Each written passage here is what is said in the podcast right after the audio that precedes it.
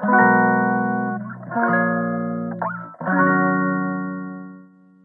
くだけで文字単価アップジャパソンです。この配信では1日10分間程度であなたの文字単価アップにつながる情報を配信しております。今日のテーマは、提案しないと仕事がないのは当たり前。言い方から言うと、提案しないと稼げないのは当たり前です。提案しないと稼げないのは当たり前。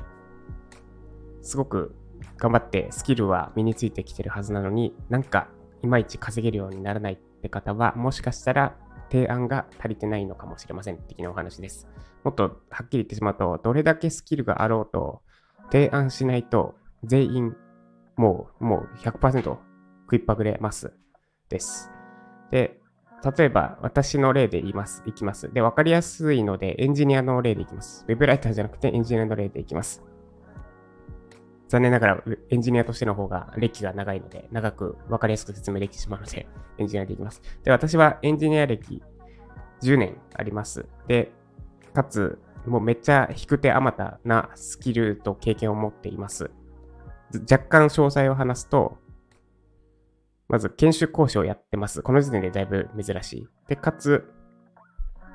下流から上流まで一通りの工程すべてを経験しています。実案件で。下流から上流っていうのは、プログラミングから、プログラミング、あと設計、要件定義。で、あと、お客さん先に納品して、その後の運用、運用支援。あと、インストラクター。まあ、いろいろですね。そっちもめっちゃなりましたけど。で、その辺をエンジニアとして経験して、かつ、コンサルも経験がある。まあ、期間こそ短いものの、上流の提案フェーズ。まあ、会社に行ったのは半年間だけでしたけど、その後も結局コンサルの仕事ずっとやってたので、実質1年半、1年ぐらいは。てか今もコンサルやってるしな。たまに。まあいいか、それは良くて。そう。すべてのフェーズを経験してて、かつ PM もできる。コンサルもできる。教えることもできる。っていう人材はそんなにいなくて。なんで、私は、まあ、エンジニア、これ自慢になるってのもあってエンジニアにしたんですけど、正直案件選び放題です。ちょっと金やばくなったなって思ったら、別に自分の会社で頑張らなくても、エンジニアとして稼げてしまう。エンジニアとしてちょっとサイト見て案件見て、あ、これ多分取れるなっていうのがちらほら見つかる。取れるし、あ、これいい条件だなっていうのがそれなりにいっぱい見つかっていきます。まあ、でもや、それをやってないのは、それでは自分が納得できないから、もっと別の形で、会社っていう形でやり遂げない何か、まあ、言ってしまう、言わなくていいか。何か成り遂げないと自分が納得できないからです。ウェブライター、エンジニアとしてフリーランスでやっていけば全然ガリゴリゴリ稼いで十分幸せに、十分というかめっちゃ幸せに生きていけるんですが、それでは納得できない。私が納得できない、かつて病んだことを自分の中で受け止め、受け止めて、本当に病んでよかったなって思いきれないから、今はエンジニアの仕事はしてない。あんまりか。この間やったばっかだから、あんまりしてません。そう話それてるんですが、っていう風にエンジニアとして引く手あまたではあるんですが、そんな私でもエンジニアとして食いっぱぐれる方法があります。それは提案を一切しないことです。基本的にエンジニアの案件取るときは、当たり前ですが提案ベースです。で、既存のお客さんからこれもお願いできませんかって言われることもまああるんですけど、それは稀で、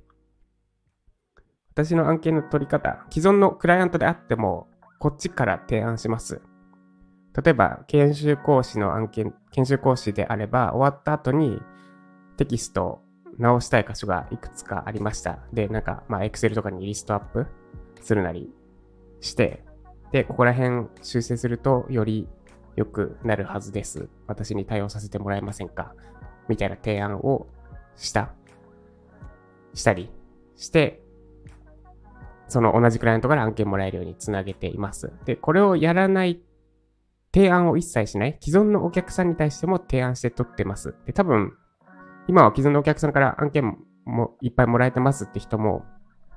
定期的に提案はしてるはず何かしら。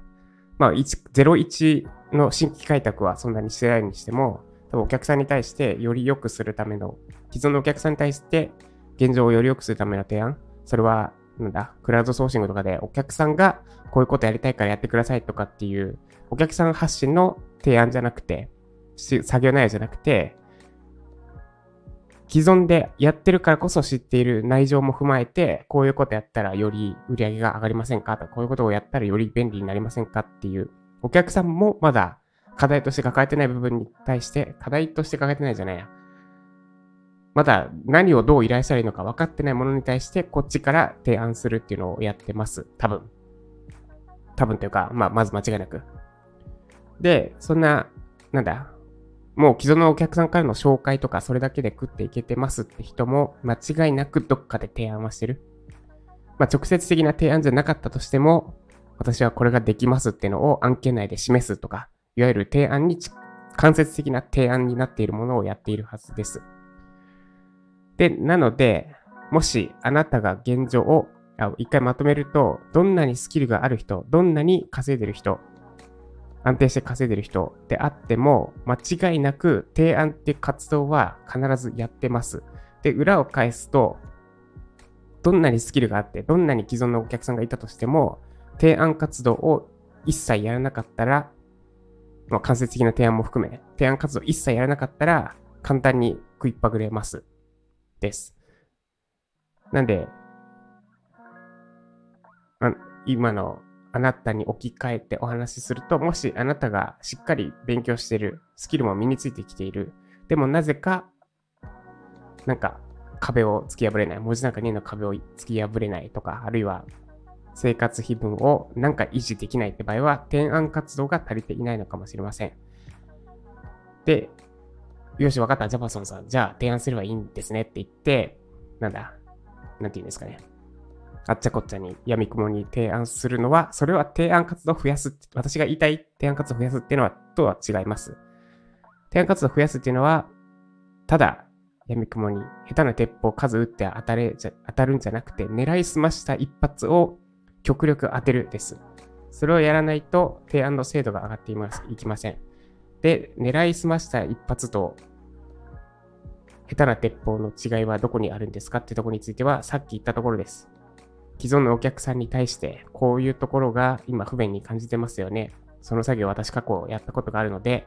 よろしければやらせてもらえませんか？単価はいくらぐらいでお願い、相談させてもらえればと思います。で、提案するのがまさしく、例えばですけど、で提案するのがまさしく狙いを、狙いすました一撃です。で、逆に下手な鉄砲って何かっていうと、クラウドソーシング等にテンプレの提案文をペッて貼って送信しまくる。クラウドソーシングや、あとあれか、直接営業も一緒ですね。コピペで提案するなら、下手な鉄砲は、直接営業だろうと、クラウドソーシングだろうと、下手な鉄砲などは変わらないです。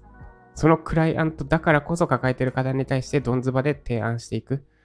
で、それも、クライアントの課題に対して私なら他の人よりも解決できますっていうのをドンズバで狙い撃ちして提案を繰り返す。で、もちろん、ドンズバで狙ったところで外すときは外すんですけど、ドンズバで狙わ、狙わないと、狙いは定、狙いを定めるのはうまくなりません。狙い定めるというか、当てるのはうまくなりません。下手な鉄砲をいくら撃っても、まあ、たまに当たるかもしれないけど、それだと永遠に当てるのはうまくならなくて、ドンズバで狙ってそれでも外して何がダメだったんだろうって、本気でドンズバで狙狙いに行って外すからこそ振り返りができて、で、反省して改善して、だんだん100発100中とまではいかないけど、私も多分に50%ぐらいかな、提案して通る確率。いや、わかんない。統計取ったことないけど、まあでも、大体通る感覚です。ただ、100発100中なんてもちろんありえなくて、だってお客さんの都合もあるから、100発100中を狙っちゃうとむしろ無駄に落ち込むことになるから、そんなの狙わなくてよくて、提案してダメでも、それはそれでよかよかったとし、あまあ、理由はちゃんと聞いた上で次に活かして。で、姿勢はお客さんに伝わるから、その提案を通してより受注しやすくなるはずです。なんか話それてますが、伝えたかったこととしては、提案活動してますか？してないんなら、もちろん案件は取れるはずがない。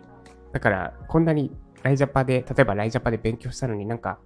変わってないなって方は、もしかしたら提案が足りないのかもしれませんというお話でした。